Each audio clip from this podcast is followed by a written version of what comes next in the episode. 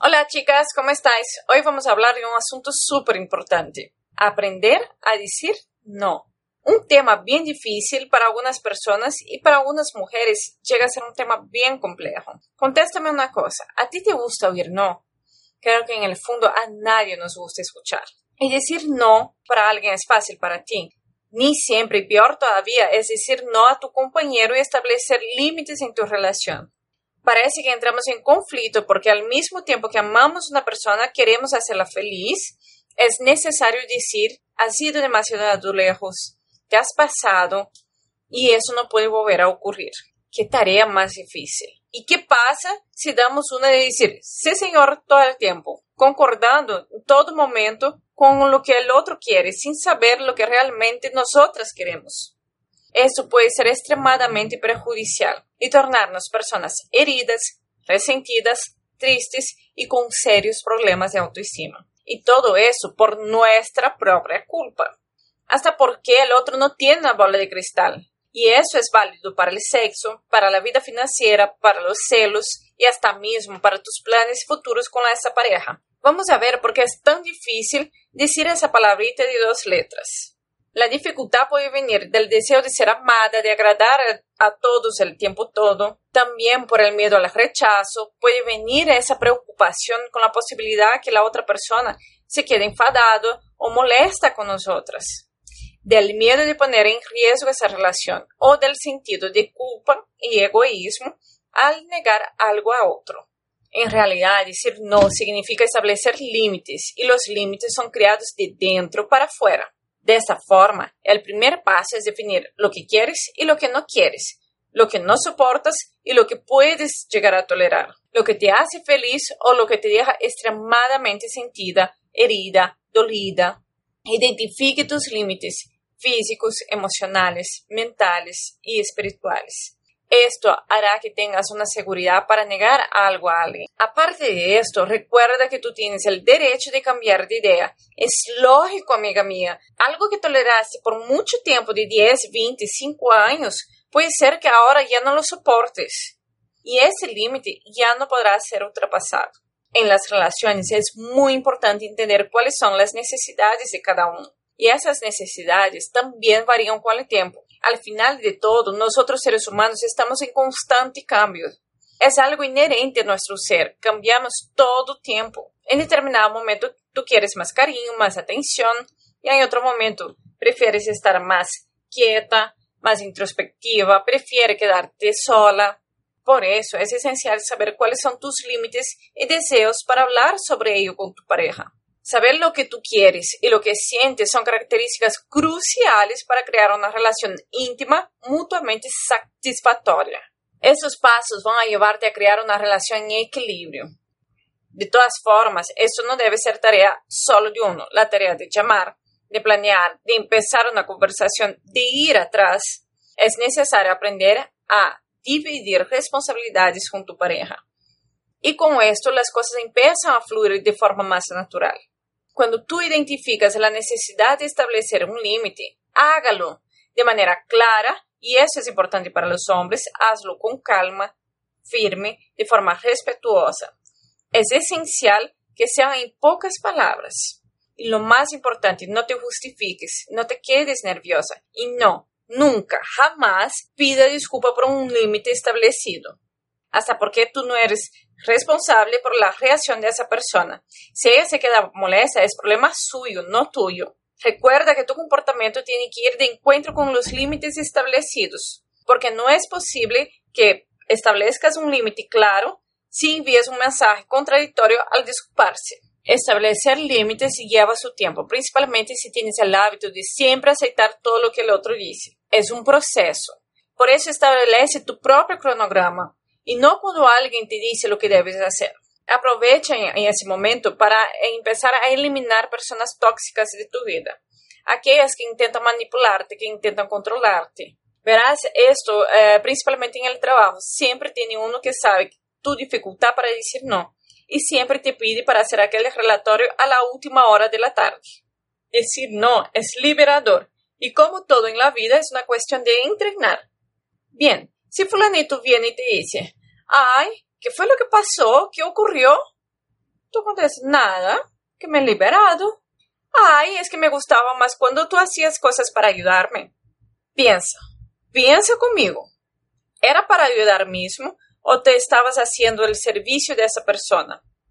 ¿Será que esa persona realmente te apreciaba o le gustaba el servicio que estabas dando?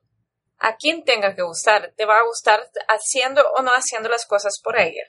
Y si esa persona deja de apreciarte, te estará haciendo un favor y te liberarás de una persona tóxica que no te sirve para nada en tu vida. Yo he leído varios artículos y varios libros que me llamaron mucho la atención y son súper interesantes con muchas técnicas de asertividad. Algunos decían cómo decir no en una relación. Y para eso debes hacer una asociación con un juego de tenis, para hacer con que las parejas entiendan y respeten la necesidad de cada uno de tener su propio espacio. Si estás conociendo un chico nuevo, empieces dando el primer paso para dar a entender a esa persona que estás interesada. Después, vas a esperar a que él reaccione y tomar una actitud de vuelta. Funciona también si estás casada en una relación ya mucho tiempo, ¿vale? Si crees que no estás teniendo reconocimiento, ¿qué vas a hacer? Aléjate un poquito, pero sin drama, sin estar ahí sufriendo y quejando. Y tu compañero te va a dar esa atención que estás necesitando. No te quedes tirando bolas en la red si nadie está retornando la pelota para ti. Por otro lado, si tú nunca tiras la pelota y siempre estás esperando que el otro te la tire, tú tampoco estás participando de un buen partido. Vamos a los seis pasos para establecer límites en tu relación. Y va a servir para cualquier tipo de relación. Eh, casados, eh, relaciones con tus compañeros de trabajo, con los amigos, con la familia. Primero, Dé espacio para que tu compañero inicie un tema que exprese su opinión, para que después tú puedas reunir ideas y entonces sí decir lo que piensas. 3. Conteste. Después que la persona haya terminado algo que tú pusiste bastante atención, entonces sí conteste de manera directa. Haga con que él perciba que tú le escuchaste, que entendió todo lo que dijo. Y si posible tenga pensamientos y experiencias semejantes. 4. No discutas. Siempre hay espacio para una conversación calurosa, pero tenga cuidado para no tornarse muy opuesta. Tu objetivo es establecer diálogo y comprensión.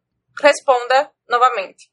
Invita a que el otro exprese su opinión. ¿Qué opinas? ¿Qué crees? ¿Qué te parece? O simplemente haga de tu respuesta una pregunta. 6. Conteste una vez más. Si tu compañero deja la pelota caer, pregunte sobre algo que fue dicho con anterioridad y dé bastante tiempo para que él pueda expresar lo que piensa. Si tu partido dura bastante tiempo, vosotros aprenderéis mucho uno del otro y sentirán que tendrán mucho más tema de qué hablar. Esta estrategia no es para nada rígida, todo lo contrario, es súper flexible para que puedas adoptar esa actitud en casi todas las situaciones.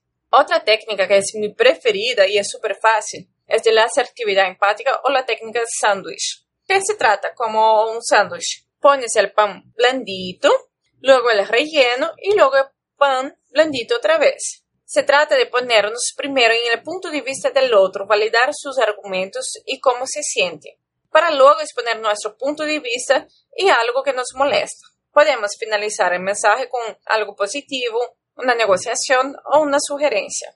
Esta técnica es ideal para dar feedback a alguien sin que se ofenda, para los niños, para la pareja, para alguna persona ahí que pueda llegar a entrar en conflicto. Vamos a dar un ejemplo.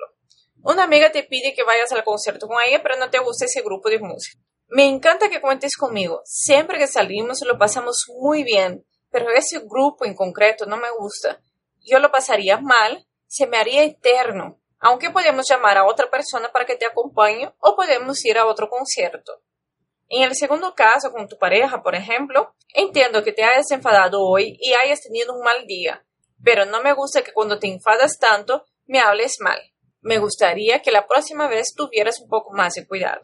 De esa forma va a ser bien difícil que la persona se sienta ofendida porque estás exponiendo lo que está pasando y no le está juzgando. Eso es muy importante. Una vez que los límites están establecidos, es momento de aprender a decir no cuando creas ser necesario. Recuerda, no es posible agradar a todos si siempre estás de acuerdo con ellos. Aprender a decir no, hasta mismo quedarse en silencio de manera neutra, no es necesariamente fácil, pero es esencial para evitar momentos incómodos. Sé educada pero firme cuando digas no, gracias. Y así impedirás con que el otro se imponga ante ti. Decir no de una forma honesta auténtica exige práctica. Y cuando eso ocurre con las personas que te gustan, es posible que abras espacio para sentimientos más difíciles. Por otro lado, los beneficios son múltiples. Tu pareja tendrá mucho más confianza en tu sí y vas a reservar tu propia energía y bienestar. El mayor beneficio de decir no es crear un espacio poderoso y verdadero para que seas tú misma. Para quien es madre o manejas con niños, la analogía queda un poco más fácil. Mira, ¿cuántas veces tienes que decir no para el niño pensando en su bienestar? Porque sabemos que esa es la cosa correcta a ser hecha. Pues bien, en la vida adulta es lo mismo, no, no tiene ninguna diferencia. Decir no es sí una prueba de amor hacia ti y al otro. Sé que las primeras veces van a ser un poquito más difícil, pero créeme, es posible. Aprenderás que cuando sabes decir no, las personas se tornan menos abusivas contigo y empiezas a tener más tiempo para ti. Entonces, empiezas a poner esto todo en práctica. Ni que sea delante del espejo. No, gracias. No, gracias. No, gracias. Voy a darte un ejemplo práctico para esa cuestión del límite. Voy a hacer una analogía y después algunos ejemplos reales.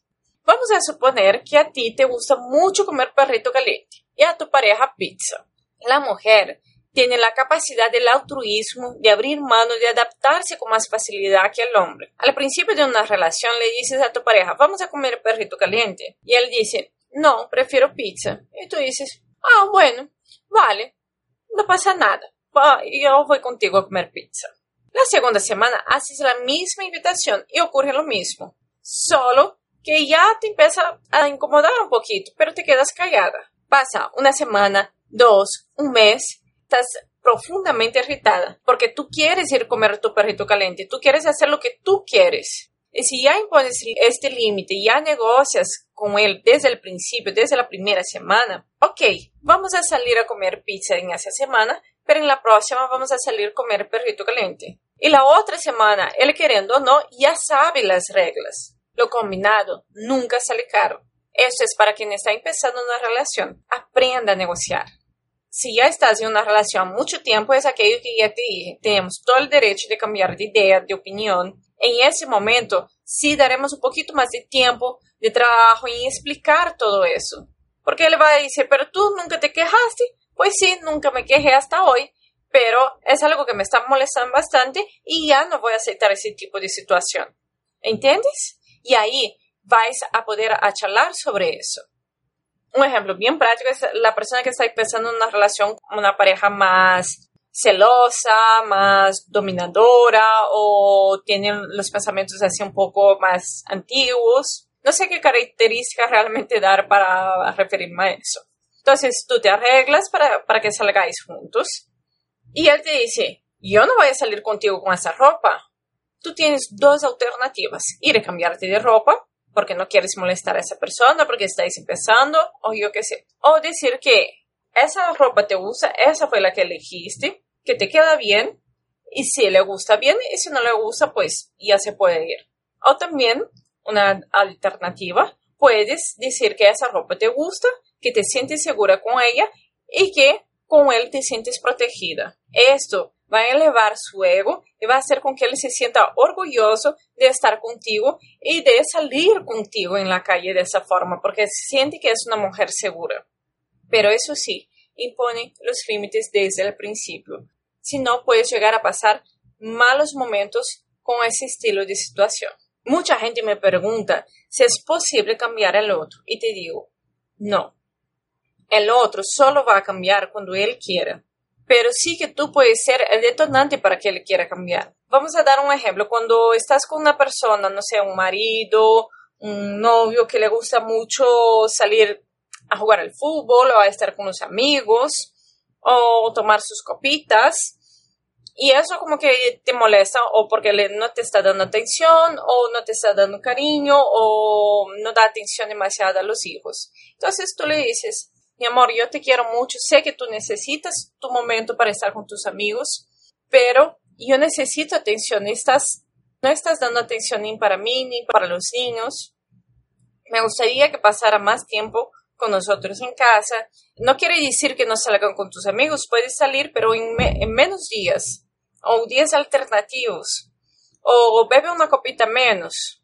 ¿Vale? Vas a entrar, vas a poner en práctica el ejercicio que habíamos hecho. Al presentar los motivos que tiene para cambiar, la persona tiene dos alternativas. O él permanece como es, porque es su forma y no está dispuesto a cambiar, o decide de una forma más racional y sentimental por amor a esa persona y a los hijos, a parar con ese hábito que no está haciendo bien para la relación. Pero el otro no dejará de hacer una actividad solo porque tú lo quieres. El cambio, las ganas de cambiar tienen que partir siempre de quien cambia y no del otro que le impone. Saber argumentar eso es extremadamente importante y saber imponer límites. Si este dice no y no va a cambiar, ahora es tu momento de decidir si vas a seguir ahí. Es tu momento de saber si quieres convivir con eso o no, porque cada uno tiene sus límites y valores. Una charla, un diálogo y argumentos son siempre la mejor alternativa para cualquier problema o conflicto que se esté presentando.